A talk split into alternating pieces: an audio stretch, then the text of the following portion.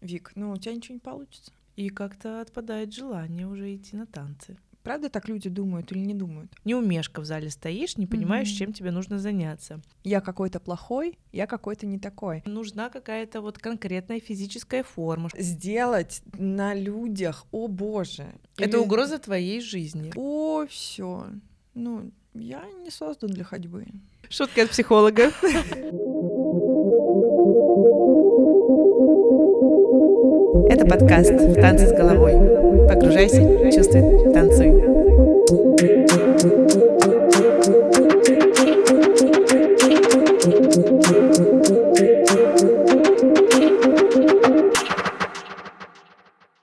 Всем привет! Это подкаст «Танцы с головой». Меня зовут Виктория, я педагог-хореограф. Сегодня мы обсуждаем новую тему. Обсуждаем танцы и страхи, которые нам мешают пойти на танцы. В гостях у меня Велена Васильева, практикующий психолог, которая поможет подробнее разобраться в этих вопросах. Велена, привет. Привет. У меня вопрос к тебе. Расскажи, есть ли какие-то страхи, которые тебе мешали или мешают сейчас заниматься танцами? Так, ну, страхов было огромное количество. Uh, у меня был огромный страх сцены. До сих пор есть страх сцены. У меня просто дико тошнить начинает а, за сутки, наверное, до выступления. О боже. И это не только, э, причем да, с танцами, неважно, любое выступление меня просто ввергает в шок. Это публичное в смысле, да? Публичное, да, да, да, когда мне надо где-то что-то сделать на людях, о боже, кошмар и ужас когда мы в детстве танцевали, ну, после уже, ну, хотя нет, когда, в общем, участвовали в соревнованиях, там был огромный страх, что сломается что-то из одежды, из нашего костюма, поэтому всегда с собой были булавки, нитки, какие-то дополнительные тряпочки, что-то там, это всегда, все всегда с собой, это огромный такой челнок. Что еще? Страшно, страшно забыть хореографию. Угу. Естественно. Актуальный страх для всех танцоров. Да, потому что, правда, это, по-моему, на Саревах, слава богу, не было ни разу. Но иногда, когда ты выходишь танцевать на классе, у тебя вдруг просто белый лист. Да-да-да. Как будто ничего не учил вот эти прошедшие два часа. Два часа, да, в никуда, и ты первое, что смотришь на других, кто, слава богу, есть там в тройке с тобой или, или просто, и такой, а, точно, и уже от первого движения у тебя автоматом все остальное как-то дотанцовывается. Наверное, вот это основные. А, ну люди, конечно. Ну люди. Люди? Пугают ну, люди. люди. Я уверена, что у них за пазухой где-то лежат помидоры. И они в меня сейчас будут их пулять. Ни разу не пульнули. Но, но вера такая и есть. А можно тебе вопрос в догонку сразу? Ты же, несмотря на все, продолжаешь и танцевать, и выступать. Что помогает тебе все-таки справляться с этим? Мазохистический тип личности. Шутка от психолога. Ну, потому что желание танцевать намного сильнее страхов. Это правда. У меня, кстати, похоже Кстати, расскажи-ка про свои страхи. Я ждала, я ждала. Но, кстати, могу сказать, что у меня похожие с тобой страхи. Единственное, у меня не было никогда такого большого страха сцены и публичных выступлений. Им я не страдала. А страх забыть хореографию, где-то сделать что-то не так, да, он есть, но в целом он не мешает мне танцевать. Могу сказать по опыту учениц, которые ко мне приходят, с которыми мы общаемся. Очень многие говорят, что им надо похудеть, что им нужна какая-то вот конкретная физическая форма, чтобы начать заниматься танцами, а, что кто-то уже слишком взрослый для занятий mm-hmm. танцами. Mm-hmm Кому-то некомфортно приходить, потому что все девочки вокруг уже, например, все знают, все умеют, а ты приходишь один и такой неумешка в зале стоишь, не понимаешь, mm-hmm. чем тебе нужно заняться. То есть вот такие моменты иногда людей прям сильно останавливают, чтобы пойти и заняться таким приятным занятием, казалось бы.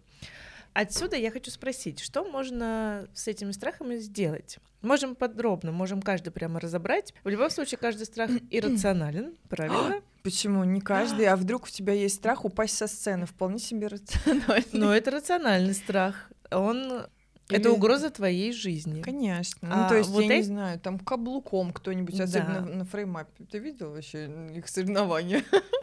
Я бы не рисковала что-то между экстремальным видом спорта и танцами. Ну, это реальная угроза. А если мы говорим про какие-то страхи осуждения, чужого мнения? Да, да, да, да, да, конечно. Ну, они, во-первых, они откуда-то точно пошли, опять же, возвращаясь к, к психологии и как-то зарождению этому, ну, там, изначально мы каждый о себе хорошего мнения. Ну, вот, не рождаются дети с ощущением, что они плохие. А, вот.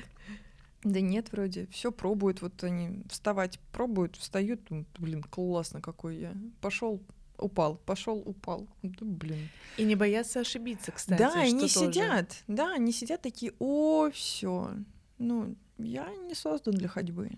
Так не бывает. Представляешь себе такого ребенка? Да, да, он всю жизнь ползает. Я, кстати, была таким... Короче, потом расскажу. А, не, я просто начала ходить а, руками и ногами одновременно. Я не ползала. Мне не а. нравилось, потому что коленочки стирались на ковре. Так это же бережное отношение к себе. Да, и к коленочкам. А, да. А, и вот если говорить про какие-то голоса внутренние и внутренних критиков, есть упражнения. Сделаем? Давай попробуем. Давай попробуем. Но нам нужна реальная история. Давай. Ситуация. А с чем она должна быть связана? С любым страхом. С любым страхом. Так. Каким-то, да, Например, Возьмем страх, когда страшно прийти в группу, потому что там все уже все mm, умеют. Угу, давай. Все, кто сейчас слушают нас, вы можете сесть как-то поудобней и сзади себя поставить два стула, ну или представить, что рядом с вами есть какие-то два места. Первое, что там, мы сейчас выбрали страх э, зайти в группу. И почему-то, правда, у вас какими-то голосами этот страх звучит. Как он может звучать? Все все умеют, ты единственная будешь не такая. Там. Да, что я буду выглядеть глупо как-то, я, я не пойму, что от меня хотят, у меня не mm получится. Да я вообще первый раз, а да. а там все профики, да, да, я да. не успею. Угу. Ну и, соответственно, садимся сначала на один стул, и это будет стул критика. Угу. Вы пересаживаетесь из того места, где вы сейчас сидите, и вот весь вот этот текст, бичевание себя, ну какого-то посыпания пеплом головы, какая вы отвратительный или отвратительный. Все, вот все, что первое приходит в голову, самые ужасные страхи, какие вы там будете, как только придете, вот все это проговаривайте вслух. Для лучшего запоминания ощущений можно прям поставить диктофон. И включаете на запись, все это записали себе, весь прекрасный текст, который просто внутри обычно в вашей голове. Ну, сейчас мы его вынесли вовне. И садитесь обратно на свое место, где вы начинали это упражнение, включайте себе диктофон и попробуйте сначала просто следить те ощущения, которые возникают, когда вы это слышите. Вот, Вика, сейчас ты будешь просто какой-то девочкой, угу. там, не знаю, которая очень боится зайти в угу. класс, там, где все уже якобы взрослые, какие-то осознанные, угу. уже опытные, уже, уже целую восьмерку выучили. Угу. А, вот. И вот представь, я тебе говорю, Вик, ну у тебя ничего не получится. Вик, ну куда ты пошла? Ну куда ты собралась вообще? Вот сиди, где сидела всегда. У тебя какие ощущения появляются? Ну, это обидно слышать. Ну да. Грустно. А, подрывает мою веру в себя. Угу. И как-то отпадает желание уже идти на танцы, когда я слышу такое. Ну да. Ну и правда, вот мы же не проверяем на практике, правда так люди думают или не думают, а угу. мы остаемся на том мнении, которое почему-то у нас зафиксировалось. И для второй части упражнений нам нужен второй стул. Угу. Представим, что на этом стуле будет сидеть наш защитник, иначе как-то несправедливый суд выходит. Угу. И вот представьте себе, вы садитесь на него, и вам надо какими угодно способами, словами, фразами защитить эту девочку или мальчика, который сидит перед вами. Вот там есть критик, есть вот эта девочка, которая сидит, или мальчик на стуле, а вы защитник. Защитник э, тот, который за то действие, которое вдруг возникло вам, пойти в этот зал, начать заниматься танцами, несмотря ни на что. Какие фразы, вот любые к вам приходят, запишите их себе либо на диктофон, либо просто проговорите. Обычно для меня это фразы какие-то «все когда-то приходили первый раз». Да, да. Ну или Ничего страшного, ты тоже когда-нибудь научишься. Никому ничего не дается сразу же, и это нормально. Пробовать это хорошо и здорово. Если ты сейчас не попробуешь, ты точно не узнаешь, что да, там будет. Да. Ошибаться можно. Абсолютно точно. Ошибки нас ведут к пониманию себя, угу. на что мы способны. Возможно, там сейчас за той дверью стоит твоя любовь и это не важно, человек ли это танцы. Угу. Возможно, это педагог, который для тебя станет учителем по жизни, а не только в этом классе. И слова любые, которые поддержки у вас возникают, если это касательно какой-то вашей личной истории про то, что да, у нас раньше никогда не получалось, но может быть сейчас это как раз то самое, что нам повезет. Почему нет? давай, я вместе с тобой, я рядом, я тебя буду держать за руку все это время, мы вместе справимся. И возвращайтесь на свое место изначальное, и там включите диктофон, либо попробуйте услышать эти слова заново, но уже с другой точки зрения. Потому что у всех есть хотя бы один человек, один человек, который был за вас. Какой бы бред вы не хотели делать, или что бы с вами ни случалось, он всегда был за то, чтобы вы пробовали, за то, чтобы вы выбирали себя, свои желания, свои потребности. И вот ты та самая девочка, которая сидит mm-hmm. и сомневается. Mm-hmm. Я говорю, Вик, слушай, ну вообще ошибки делать можно. Ничего страшного в этом нет. Я буду с тобой рядом. Ну, не получится, уйдем, попробуем что-нибудь другое. Вдруг там вот за, сейчас за дверью стоит какой-то э, твой лучший друг, возможно, твой учитель будущий. А вдруг нам так понравится, что это станет делом на всю нашу жизнь. Класс. Вот это прям сильно мотивирует. И я словила такие ощущения, как mm-hmm. будто я вот слушаю там маму, например, которая говорит mm-hmm. с ребенком. Очень приятно, конечно. Mm-hmm. Так сразу хочется пойти попробовать, как минимум. А по ощущениям, вот если опишешь, например, как у тебя в теле, может быть, где-то меняется? А, тепло от этих mm-hmm. слов. Хочется сразу как-то распрямиться, раскрыться, mm-hmm. да. Когда критик обращается ко мне, естественно, хочется сразу спрятаться, зажаться, mm-hmm. как-то скрючиться, закрыться. А здесь, когда ты слушаешь приятные слова, хочется сразу раскрыться сделать глубокий вдох, как да. будто бы, и пойти. Вот смотрите, для вас это очень хорошее такое напоминание будет вообще про то, что критика — это такая завуалированная агрессия на самом деле. Не бывает конструктивной критики. Ну там, если она непрошенная, это всегда нарушение каких-то ваших личных границ, понимания, желаний и так далее. Поэтому вот это вот нагнетение этого критика, во-первых, это ну, странный опыт. Если у вас никогда не было опыта захода в танцевальный зал, вот именно этот, вот именно с той группой, опять же, возвращаясь здесь сейчас состояние, то как вы можете знать, что вас не примут или что у вас не получится? Вы еще не знаете, у вас еще этого конкретного опыта нет. А критик, если вы вдруг ощущаете себя зажатыми, меньше, чем вы есть, прям вот телесно, то это хороший знак о том, что вы сейчас внутренне себя дожимаете, еще больше как-то себя тюкаете, и понятно, что вам единственное, что остается, отползать. А когда ты себя хвалишь, хочется становиться еще больше, еще радостней, пробовать, рисковать, потому что ты знаешь, что даже если не получится, ну ничего страшного, это просто не получилось в этот раз.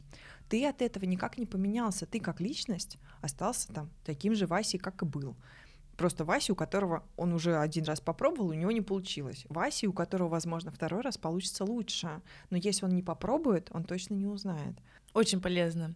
И я поймала себя на мысли, что важно еще все-таки, чтобы педагог тоже был таким мотивирующим, чтобы он мог подобрать для человека, который пришел в первый раз, такие слова, чтобы он мог его поддержать, направить и успокоить, что вообще все в порядке для вашего первого раза в танцах.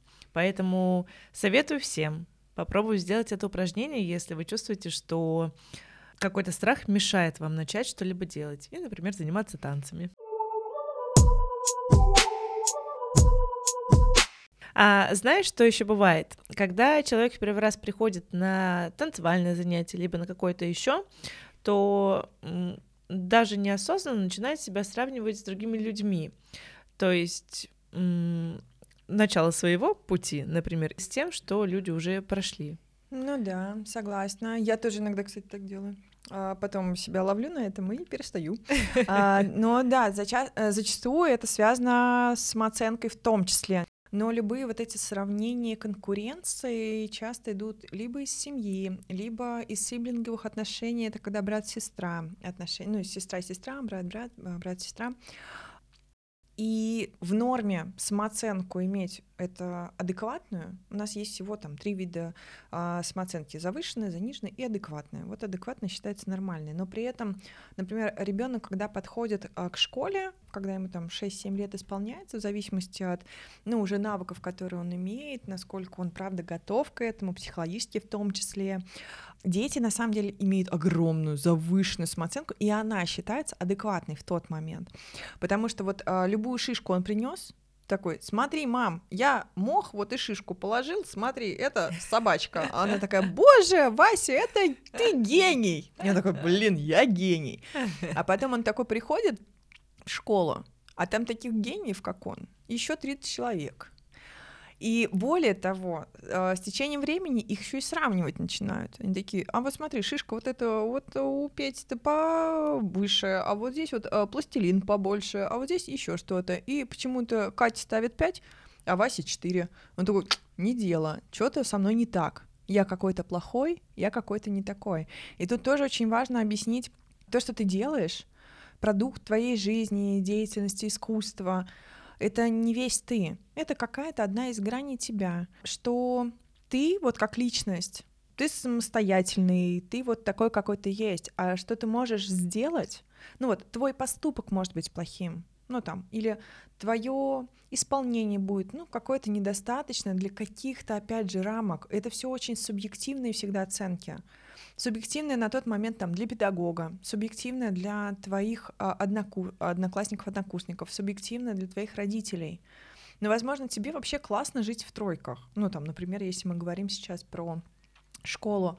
И то же самое, когда люди не выходят из этой системы постоянного сравнения, и то, что я плохой, то, что я сделал, я недостаточно хорош, великолепная фраза просто всегда встречается на консультациях. Ну и хочется сразу спросить, а по чьим меркам? Ну и это туда же, к этому критику, потому что все фразы, которые в нас есть, и они как-то зафиксировались в нас. Вот там э, человек, например, не может никак отдохнуть. Вот он говорит, я еще недостаточно поработал, мне еще вот еще вот это, вот mm-hmm. это, вот это надо сделать, я еще недостаточно хорош, я еще недостаточно вот добился таких-то высот, я mm-hmm. еще недостаточно, чтобы там преподавать, я еще недостаточно, чтобы выступать на сцене, я еще недостаточно. И там миллион просто вариантов, хотя на самом деле он уже достаточный. Даже если бы он ничего не сделал, он уже как человек, как личность, он родился, он живет, он что-то делает, с ним уже все окей. Но вот есть какие-то убеждения, которые, к сожалению, портят вот это ощущение, портят эту самооценку, и она всегда как будто оказывается немножко заниженной. Это что-то из серии, что я не равно мои достижения. Да, потому что мы всегда больше, чем то, что мы делаем намного больше. Есть наша чувственная сфера, есть наша какая-то телесная сфера, есть наши мысли, есть, ну там, наши даже желания, планы, ну то есть это все равно мы, люди, которые нас окружают, это мы, наши убеждения, которые, ну какие-то негативные, это все равно мы, наши поступки, это мы, и этого всего очень много, угу. наши выборы каждый раз. И, как обычно, когда мы развиваем подобные темы, это становится чуть шире, чем просто про танцы. Это все можно использовать в своей жизни. Поэтому, дорогие слушатели, если вы приходите на занятия танцами, не сравнивайте себя ни с кем. По крайней мере, отследите эту мысль в себе и постарайтесь сосредоточиться именно на своем пути, на своем состоянии и на том, зачем вы пришли, собственно, на танцы. Хочу сказать в дополнение, что любой страх — это нормально. Когда вы начинаете что-то новое, что-то незнакомое, получаете новый опыт. Главное, чтобы рядом с вами был не критик, а поддерживающая защитная сторона. Тогда все будет легко, просто и с удовольствием. Это был подкаст «В танце с головой». Мы обсудили с Веленой возможные страхи и что же с ними делать. Все ссылки и контакты будут в описании. И до новых встреч! Пока. Пока.